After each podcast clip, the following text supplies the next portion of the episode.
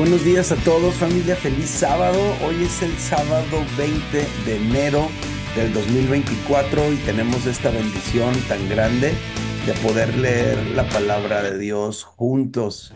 Bienvenidos a todos los que en sábado también se levantan temprano para leer la Biblia. Qué gusto estar con todos ustedes.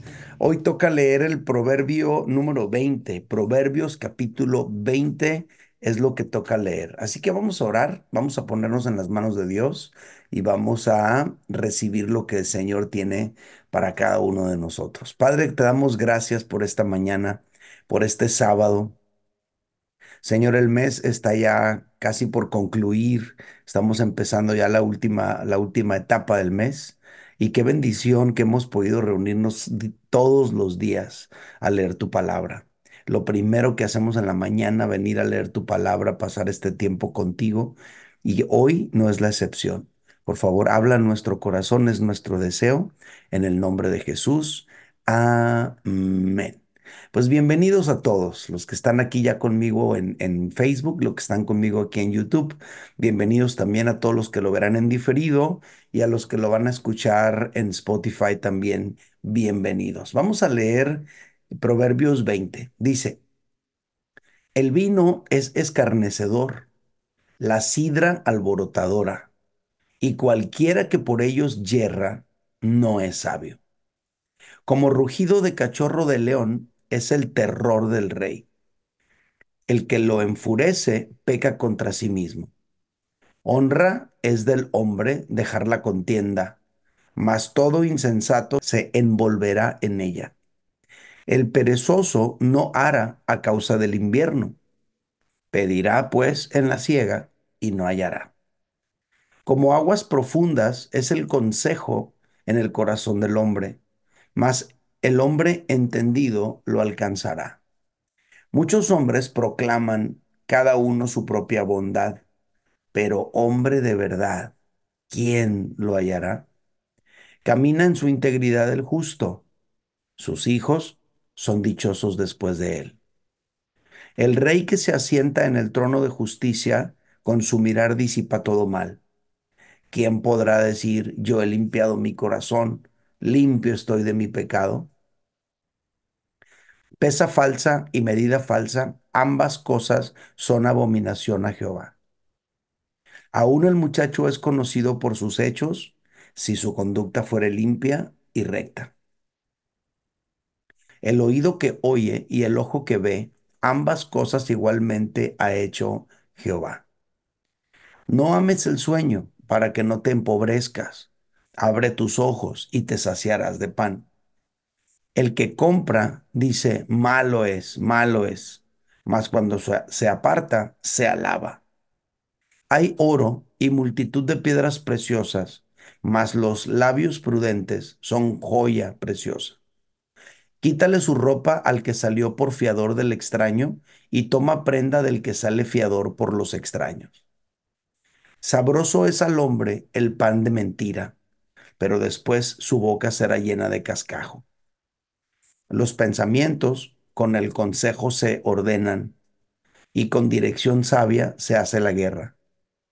El que anda en chismes descubre el secreto. No te entremetas, pues, con el suelto de lengua. Al que maldice a su padre o a su madre, se le apagará su lámpara en obscuridad tenebrosa. Los bienes que se adquieren deprisa al principio no serán al final bendecidos. No digas, yo me vengaré. Espera a Jehová y él te salvará. Abominación son a Jehová las pesas falsas y la balanza falsa no es buena. De Jehová son los pasos del hombre. ¿Cómo pues entenderá el hombre su camino? Lazo es al hombre hacer apresuradamente voto de consagración y después de hacerlo, reflexionar. El rey sabio avienta a los impíos y sobre ellos hace rodar la rueda. Lámpara de Jehová es el espíritu del hombre, la cual escudriña lo más profundo del corazón. Misericordia y verdad guardan al rey, y con clemencia se sustenta su trono. La gloria de los jóvenes es su fuerza, y la hermosura de los ancianos es su vejez. Los azotes que hieren son medicina para el malo y el castigo purifica el corazón.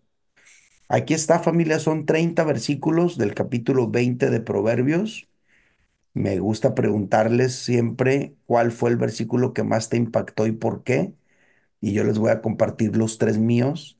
Les confieso que en este capítulo me costó trabajo escoger tres, ¿eh? Hay, hay varios que me atraparon.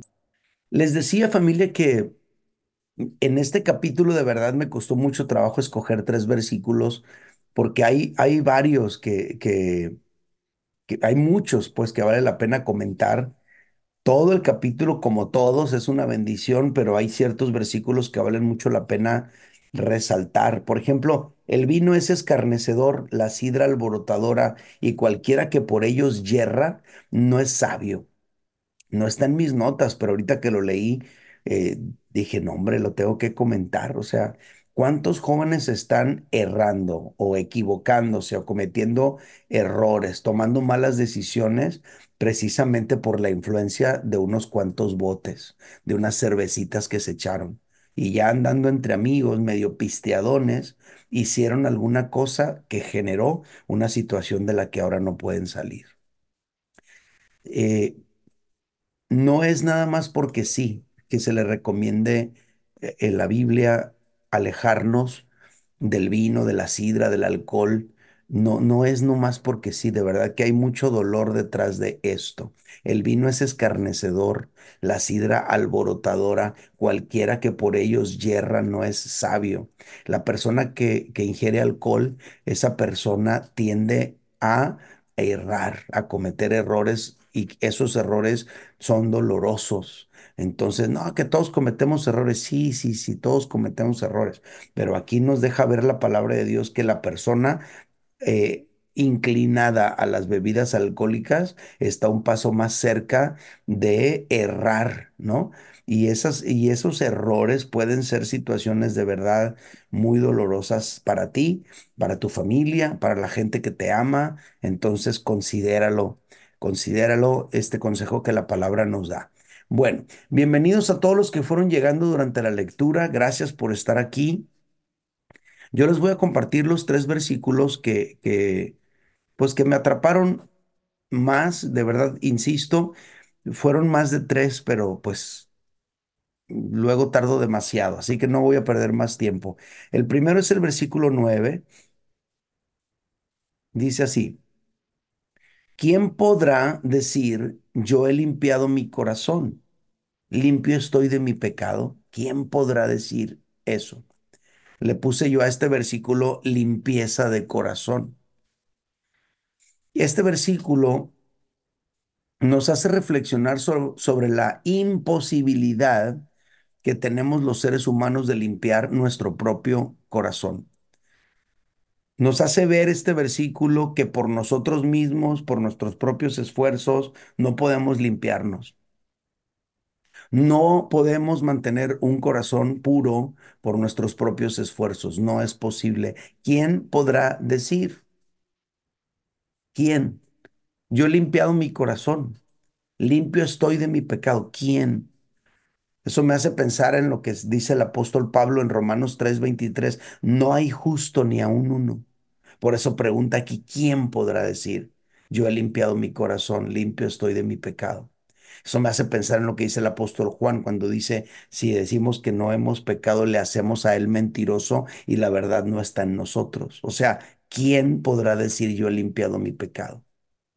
¿Quién podría limpiar por sus propios méritos su, su propio corazón? La respuesta a la que te quiere llevar este versículo, lógicamente, es nadie, nadie podría. Y esto nos conduce a la realidad de que todos necesitamos quien limpie nuestro corazón.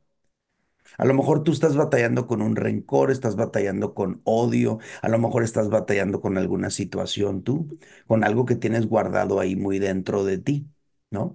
Y no lo puedes quitar por ti mismo, no, no puedes porque nadie puede.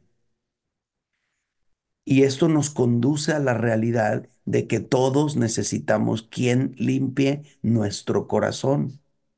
Todos necesitamos un Salvador, todos. Todos necesitamos un Salvador. Tú y yo necesitamos alguien que nos salve de nuestros propios pecados. Tú y yo necesitamos alguien que nos salve de nuestras propias inclinaciones y nuestras propias tendencias pecaminosas. Tú y yo necesitamos alguien que nos salve de nuestros propios rencores y maldades, de la, de la suciedad que hay en nuestro corazón a causa de las situaciones que hemos vivido a lo largo de nuestra vida. Tú y yo necesitamos alguien que nos salve de esos recuerdos que nos llenan de, de, de, de coraje, de enojo, que de repente recuerdas cierta cosa y te vuelves a enojar y la estás contando y te estás volviendo a, a enfurecer, a sentir mal. Tú no puedes arrancar eso de ti, necesitas quien lo haga. Ahora, la Biblia nos enseña que el corazón lo limpia la sangre de Cristo utilizando dos métodos muy, muy interesantes, o más bien dos herramientas muy interesantes. Número uno, la comunión los unos con los otros y número dos, el rendimiento de cuentas. Lo voy a repetir. La Biblia nos enseña que el corazón lo limpia la sangre de Jesucristo utilizando dos herramientas, la comunión unos con otros y el rendimiento de cuentas. Fíjate cómo lo dice Primera de Juan 1, 7 y 9. Dice, pero si andamos en luz como Él está en luz, está esta consecuencia. Tenemos comunión unos con otros. Si andas en luz, tienes comunión con otros. Y fíjate el resultado. Y la sangre de Jesucristo, su Hijo, nos limpia de todo pecado. Nota la, la, relación tan íntima que hay entre la limpieza del pecado y la comunión con otros creyentes. Si una persona anda en luz, un resultado es que va a tener comunión con otros creyentes. Si una persona no anda en luz, si anda en tinieblas, no va a quererse revolver mucho. Trae sus situaciones que no quiere exponer, que no quiere que se hagan evidentes. Pero si andamos en luz como Él está en luz, tenemos comunión los unos con los otros. Y el resultado es que la sangre de Jesucristo nos limpia de todo pecado. Ahora, versículo 9. Si confesamos nuestros pecados, Él, Jesús, es fiel y justo para perdonar nuestros pecados y limpiarnos de toda maldad. Entonces, uniendo todo esto, estos versículos nos enseñan la importancia, número uno, de la comunidad cristiana con la cual tú y yo podamos tener comunión unos con otros. Qué importante, yo siempre insisto, y esta frase a lo mejor me la has oído millones de veces, la vida cristiana se vive en comunidad. Una persona que no vive la experiencia de la comunidad cristiana, yo me atrevo a decir y puedo ser arriesgado, dudo que sea cristiano. El cristianismo no es tal cosa como, no, yo y Dios. Yo tengo una comunión con Dios, yo y, y, no me revuelvo con nadie porque no me quiero contaminar. Eso no es cristianismo. Eso es otra cosa rara, extraña. Pero cristianismo implica tener comunión con otros. Entonces, este versículo o estos versículos nos enseñan la importancia de la comunión cristiana. ¿No? Pero también estos versículos nos enseñan la importancia de la confesión de pecados unos con otros. Yo le confieso mis pecados solo a Dios, pues aquí habla de confesarnos nuestros pecados. Y estos versículos también nos enseñan la importancia del rendimiento de cuentas. O sea, tú y yo debemos tener personas, ¿verdad? Especiales para nosotros, cercanas a nosotros, con quien tú y yo podemos abrir el corazón y platicarles las cosas con las que luchamos, los enojos que guardamos, los rencores que conservamos y en ese en ese rendir cuentas, en ese confesar unos a los otros hay limpieza.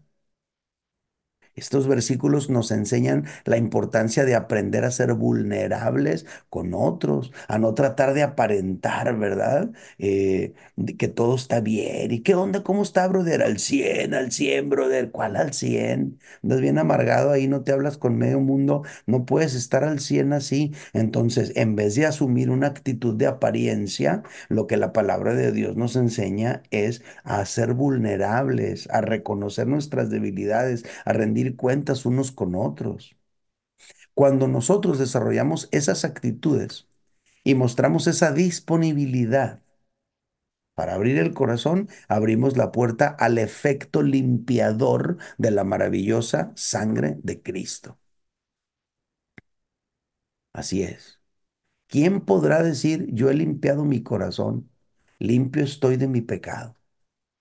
Bueno, pues por mis propios medios, nadie, por sus propios medios, nadie, pero la palabra de Dios nos enseña que eso es posible a través de la sangre de Cristo mediante la herramienta de la comunión unos con otros y del poder eh, confesar nuestros pecados, abrir nuestro corazón. Esto es muy importante. Ahora, quizá alguien el día de hoy, aquí entre nosotros, somos muchos, ¿eh? entre, las, entre las dos aplicaciones, entre las dos redes sociales y más todos los que lo van a, a ver en diferido, esto va a pasar de mil personas. Quizá alguien de estas mil personas a lo mejor tú te sientes sucio por tus pecados ocultos, por lo que traes guardado ahí, por los secretos altamente guardados que has tenido. Te has encargado de que nadie sepa. Nunca sentirás esa sensación plena de limpieza hasta que hayas abierto plenamente tu corazón al Salvador. Y a un hermano maduro en la fe que te abrace, que ore por ti, que te consuele en aceptación y gracia. Y yo quiero decirte que no tienes por qué quedarte así, con esa sensación de que tienes un secreto que te hace sentir sucio, con esa sensación de que tienes algo guardado que te imposibilita vivir en plena libertad, no tienes por qué quedarte así. Tú puedes alcanzar la limpieza que el Señor te quiere ofrecer y puedes hacerlo desde hoy. Empiézale. Padre, en el nombre de Jesús, oro por aquellas personas que, que a lo mejor sienten que se están ahogando por tener algunos secretos guardados, algunas cosas muy en lo profundo de su corazón. Dales la libertad, Señor y la oportunidad de abrir su corazón, de sacar eso que traen adentro y de darte la oportunidad de que tu sangre maravillosa limpie sus pecados. Te lo pido en el nombre de Jesús y todos decimos amén. Bueno, siguiente versículo que tengo para todos ustedes. Versículo 18 dice, los pensamientos con el consejo se ordenan y con dirección sabia se hace la guerra. Fíjate qué bien está esto, verso 18.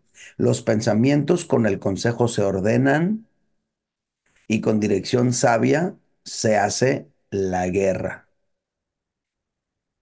Yo le puse a este versículo pensamientos ordenados. Familia, todos más de una vez hemos sentido que nuestros pensamientos no tienen ni pies ni cabeza, aquí entre nos. ¿Cuántos dicen, sí, cierto, yo así me he sentido un montón de veces? que traes muchos pensamientos, pero estás en desorden, total en desorden. No sabemos si vamos ni venimos, ¿no? ¿Cómo podríamos experimentar tú y yo esa sensación de pensamientos claros y ordenados? Bueno, aquí dice que con el consejo. La pregunta es, ¿cómo podríamos experimentar esa sensación de pensamientos claros y ordenados? Aquí dice que con el consejo. Los pensamientos con el consejo se ordenan. Así que si tú sientes que traes un desorden en la cabeza, que no sabes si vas y vienes, no hayas qué decisión tomar, estás perdido, andas desorientado, ocupas como una brújula, quisieras sentir que tus pensamientos se ordenan, sí se puede y se puede a través del consejo, según lo que vemos aquí. Esto significa que al tener tú y yo la humildad de escuchar el consejo, si tú y yo tenemos la humildad de tener el punto de vista, de escuchar el punto de vista, el criterio de alguien más, si tenemos la humildad de escuchar el criterio de alguien más, podríamos ir adquiriendo la claridad mental que no tenemos. Tenemos que asumir que hay alguien que sabe algo más que nosotros. Sabe más que nosotros alguien. Entonces, cuando uno tiene la humildad de reconocer eso, de eh, escuchar ese otro criterio, escuchar ese otro punto de vista, escuchar ese consejo de alguien más, entonces eso podría ayudarte a ti a tener la claridad mental que no tienes. Es que no sé qué hacer, la verdad, estoy pensando esto. ¿Cómo puedes ponerle orden a tus pensamientos? Escucha el consejo.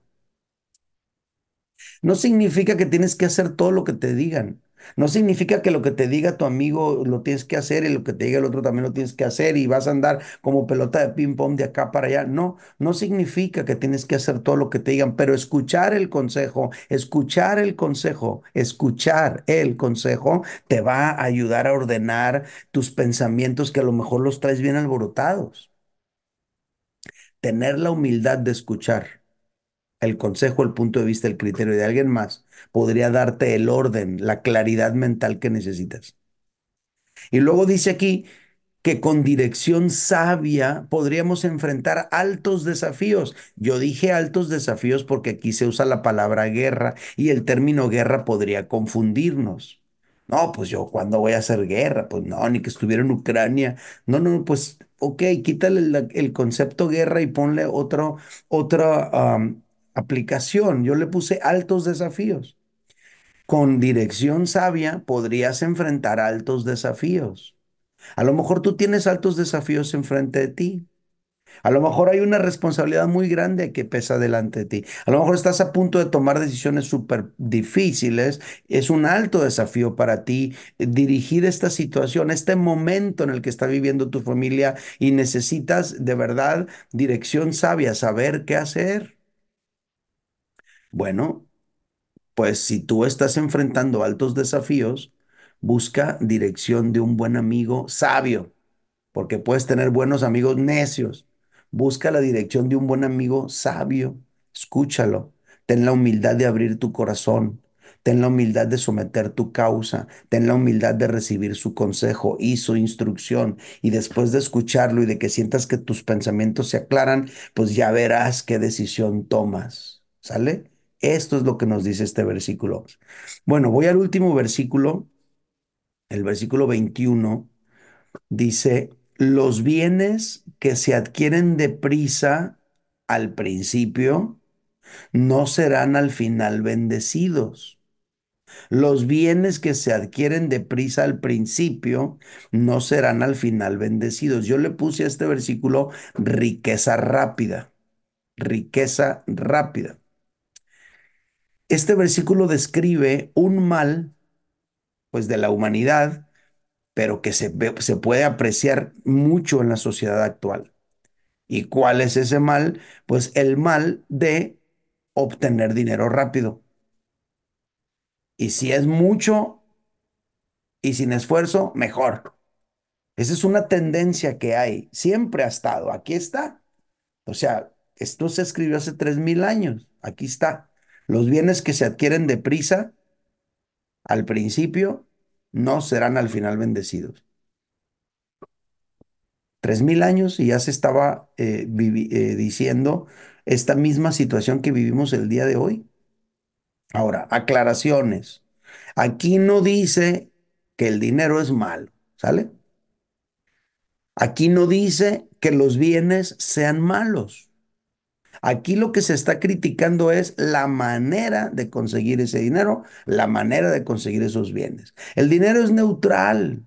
Al dinero no lo puedes satanizar. La Biblia no dice en ningún lado que el dinero sea malo. El amor al dinero es malo.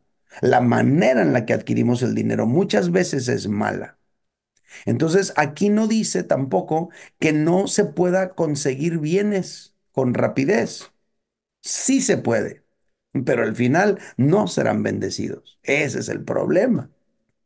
Y es que el día de hoy, familia, mucha gente quiere multiplicar su dinero así, rápido. No quieren trabajar, quieren meter su dinero a algo que lo haga multiplicar bien rápido. Se quieren volver ricos bien rápido. Es como si fueran a Las Vegas allá a las maquinitas a meter su dinero y se lo acaban todo pensando que van a ganar mucho, ¿no? Entonces, el día de hoy, mucha gente quiere multiplicar su dinero metiéndolo, por ejemplo, en aplicaciones financieras, especulando con su dinero, esquemas Ponzi, ese tipo de esquemas de que piramidales, ¿no? Es- esos funcionan mientras haya quien le mete, quien le mete, pero cuando deja de haber quien le mete dinero a eso, entonces, pum, va a empezar a caer. Y los primeros, sí, ellos van a ganar un dineral, los rendimientos que te están ofreciendo los van a ganar, pero ¿y los últimos?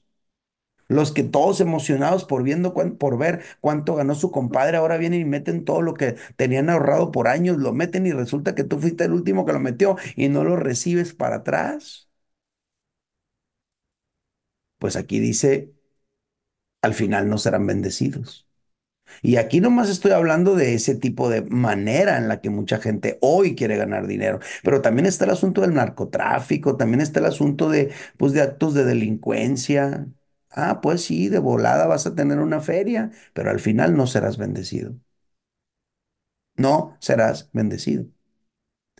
Ahora, ese esa cultura financierista es la que ha llevado a nuestra sociedad al agujero y a la quiebra en la que se encuentra actualmente.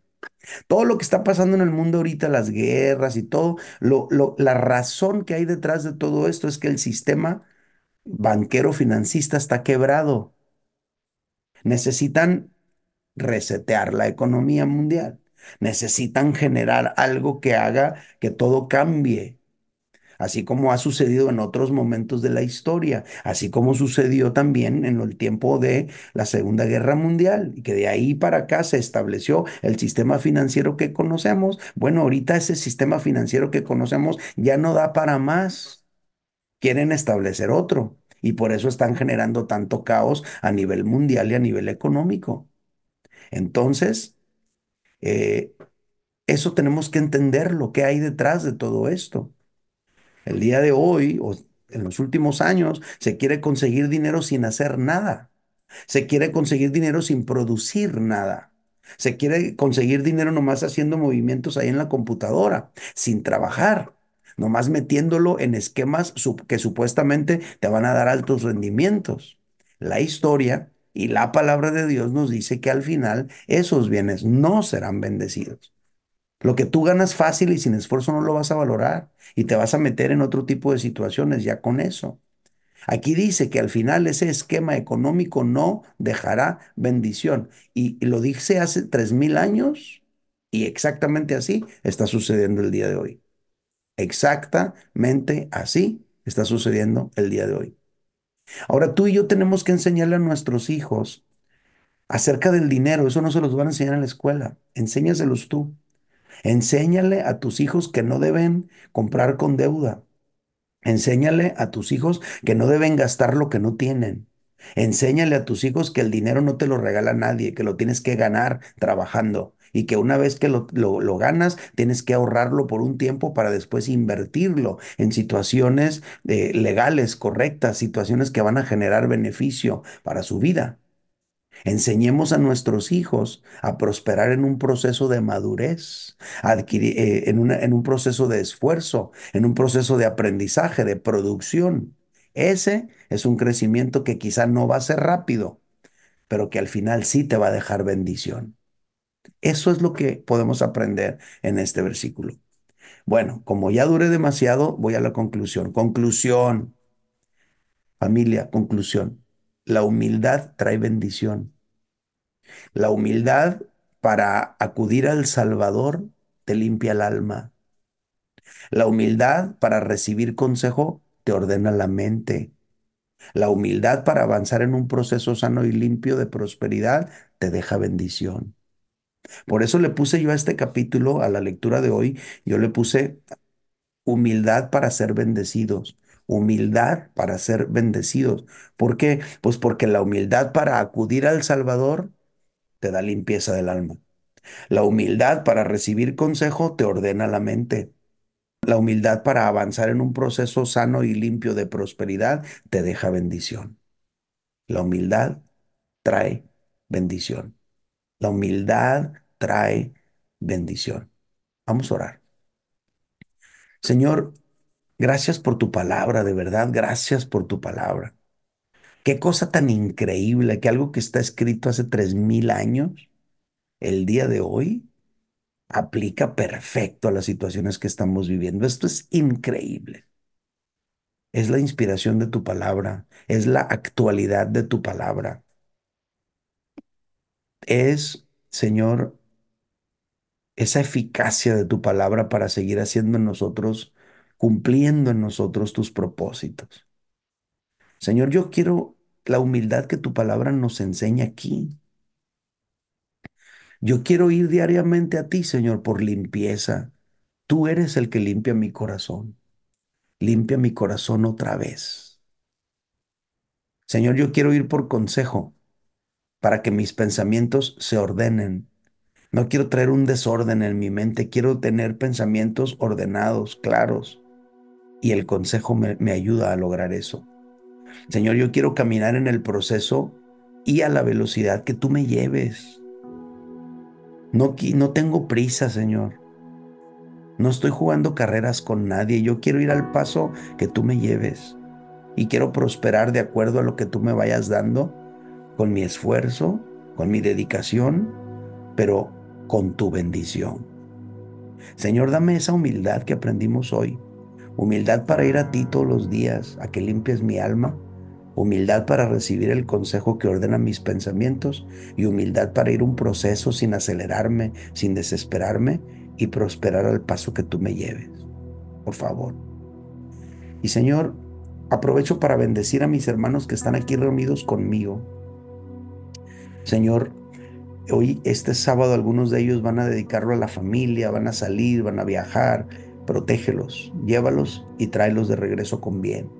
Protégelos de todo accidente en el camino y permite, Señor, que esa convivencia eh, también sea cuidada por ti para que, para que al final del día estén felices y no enojados con nadie. Por favor, guarda a tus hijos de todo mal. Hoy, Señor, con la autoridad que tú me das, yo los bendigo en el nombre de Jesús. Y te pido, Señor, que en todo les vaya bien, que tu gracia y tu favor acompañe a tus hijos donde quiera que estén. Es mi oración por ellos. En el nombre de Jesús. Amén. Te quiero invitar a que pases la voz, a que invites a tus amigos, a que compartas esta lectura, a que la recomiendes y te quiero pedir, por fin, que te unas al podcast de Spotify y que, y que sigas apoyando para que vayamos mejorando poco a poco. Mil gracias a todos por estar aquí. Los dejo por ahora. Dios les bendiga. Bye bye.